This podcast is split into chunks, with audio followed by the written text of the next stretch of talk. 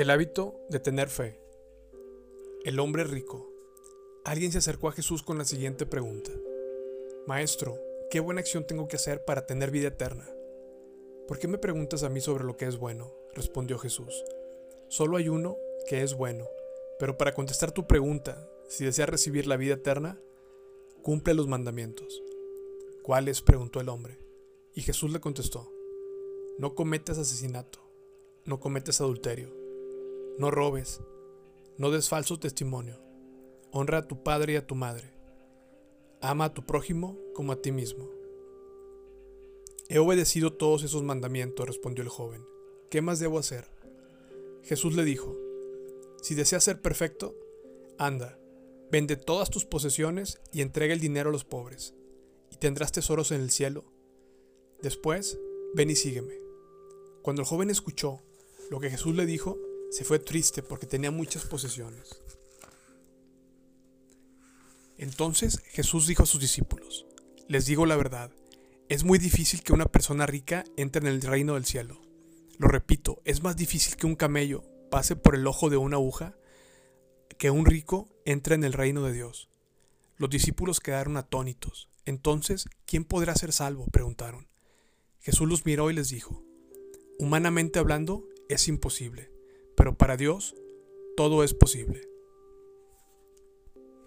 El hábito de Jesús de tener fe implica el tomar la decisión de confiar en Dios y creer lo que Él ha dicho, sin importar la situación que usted esté enfrentando. La fe no necesita más evidencia que la palabra escrita de Dios. Jesús nos mostró cómo tener fe. Jesús confió en su Padre siempre en cada situación. Jesús demostró una total dependencia de Dios, aun cuando las circunstancias parecían contrarias a su voluntad. Él no tuvo que ver para creer. Jesús creyó al Padre y el Padre siempre cumplió su palabra. Jesús confió totalmente en la voluntad del Padre en el jardín de Getsemaní, aunque la circunstancia lo angustiaba profundamente. Entonces Jesús fue con ellos al huerto de los olivos llamado Getsemaní y dijo, siéntense aquí mientras voy allí para orar. Se llevó a Pedro y a los hijos de Zebedeo, Santiago y Juan, y comenzó a afligirse y a angustiarse. Les dijo, mi alma está destrozada de tanta tristeza, hasta el punto de la muerte. Quédense aquí y velen conmigo. Él se adelantó un poco más y se inclinó el rostro en la tierra mientras oraba. Padre mío, si es posible que pase de mí esta copa de sufrimiento, sin embargo, quiero que se haga tu voluntad y no la mía. Luego volvió a los discípulos y los encontró dormidos. Le dijo a Pedro, ¿no pudieron velar conmigo ni siquiera una hora? Velen y oren para que no cedan ante la tentación, porque el espíritu está dispuesto, pero el cuerpo es débil. Entonces Jesús los dejó por segunda vez y oró, Padre mío, si no es posible que pase esta copa, a menos que yo la beba. Entonces hágase tu voluntad. Cuando regresó de nuevo donde estaban ellos, los encontró dormidos porque no podían mantener los ojos abiertos. Así que fue a orar por tercera vez y repitió lo mismo. Luego se acercó a sus discípulos y les dijo, Adelante, duerman y descansen. Pero miren, ha llegado la hora del Hijo del Hombre, es traicionado y entregado en manos de pecadores. Levántense, vamos, miren, el que me traiciona ya está aquí. Jesús reconoció que cualquier cosa que Dios deseara era lo mejor. La fe acepta el plan de Dios como lo mejor y no busca otra salida. La fe abraza la voluntad de Dios aun cuando no tenga explicación en ese momento. Jesús practicó la fe cuando se encontraba en la cruz. Entonces Jesús gritando a gran voz dijo, Padre, en tus manos encomiendo mi espíritu. Jesús tomó todo lo que habría hecho todo su sufrimiento lo colocó en las manos de su Padre, confiando en que su plan había sido cumplido. Jesús no pudo ver el plan de Dios completo en ese momento, pero confió que su voluntad había sido cumplida. La verdadera fe simplemente busca a Dios. No evita a Dios tratando de imaginar cómo serán las cosas. Jesús creyó que Dios podía hacer lo imposible.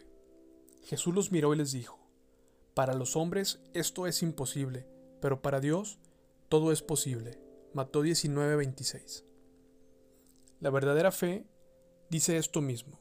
Dios puede hacer cualquier cosa, en cualquier lugar y a cualquier hora. Si se quitan todos los riesgos de su vida, la fe resulta innecesaria. La fe requiere riesgos. Jesús creyó que el Padre podría levantarlo de la muerte. Mientras Jesús subía a Jerusalén, llevó a los doce discípulos aparte y les contó en privado lo que iba a suceder. Escuchen, les dijo, subimos a Jerusalén, donde el Hijo del Hombre será traicionado y entregado a los principales sacerdotes y a los maestros de la ley religiosa. Lo condenarán a muerte. Luego lo entregarán a los romanos para que se burlen de él, lo azoten con un látigo y lo crucifiquen. Pero al tercer día se levantará de los muertos. Jesús esperaba confiadamente en que Dios iba a levantarlo de la muerte, tal como lo había prometido. La fe cree que la tumba no es el final de la vida, sino que habrá resurrección. Jesús creyó que el Padre escucharía y respondería sus oraciones siempre. Luego quitaron la piedra y Jesús alzó los ojos arriba y dijo, Padre, te doy gracias porque me oíste. Yo sabía que siempre me oyes, pero lo dije por causa de la gente que está alrededor, para que crean que tú me has enviado. Jesús nunca dudó de que Dios respondería a sus oraciones. La fe es el único medio por el cual nuestras oraciones son contestadas. La duda, la falta de fe acerca de nuestras oraciones estorba lo que Dios desea hacer. Pero pida con fe, no dudando nada. Porque el que duda es semejante a una ola del mar movida por el viento y echada de un lado a otro. No piense tal hombre que recibirá cosa alguna del Señor. Santiago 1, 6 y 7. Y esta es la confianza que tenemos delante de Él, que si pedimos algo conforme a su voluntad, Él nos oye. Y sabemos que Él nos oye en cualquier cosa que pidamos, sabemos que tenemos las peticiones que le hayamos hecho. Primera de Juan 5, 14 al 15. ¿Cuáles son los enemigos del hábito de la fe? Incredulidad. No puedo aceptar la palabra de Dios acerca de esto. Me es imposible pensar que esto pueda suceder. Sentimientos. No lo siento así. Opiniones ajenas. Eso no fue lo que él dijo.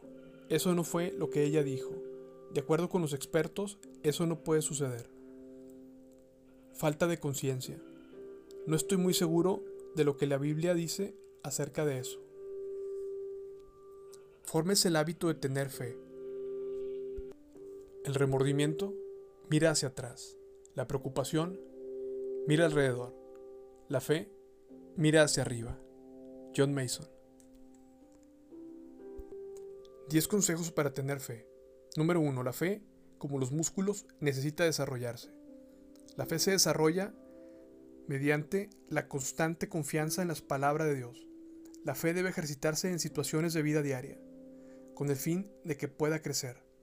Hay múltiples oportunidades para que usted aplique la palabra de Dios en su vida. Al igual que los músculos, cuando más los use, más fuertes llegarán a ser. Número 2. Encuentre lo que Dios ha dicho sobre ese tema. Cualquiera que sea el asunto, encuentre lo que dice la palabra de Dios acerca del tema. Subráyelo, haga un círculo alrededor y aférrese a lo que haya leído la palabra de Dios. Afírmese en las promesas de Dios. Número 3. Olvide sus sentimientos. Los sentimientos y la fe no pertenecen al mismo equipo. Ambas cuestiones chocan frecuentemente y siempre se impone la más fuerte. Para que se imponga la fe, los sentimientos no deben tener la última palabra. Número 4. Alégrese de que Dios conoce las cosas que usted no conoce. Es bueno no saber algunas cosas. Hay algunas cosas que solo Dios conoce. Nosotros no podemos explicarlas, tampoco parecen lógicas, pero usted decide creer en Dios de todas maneras.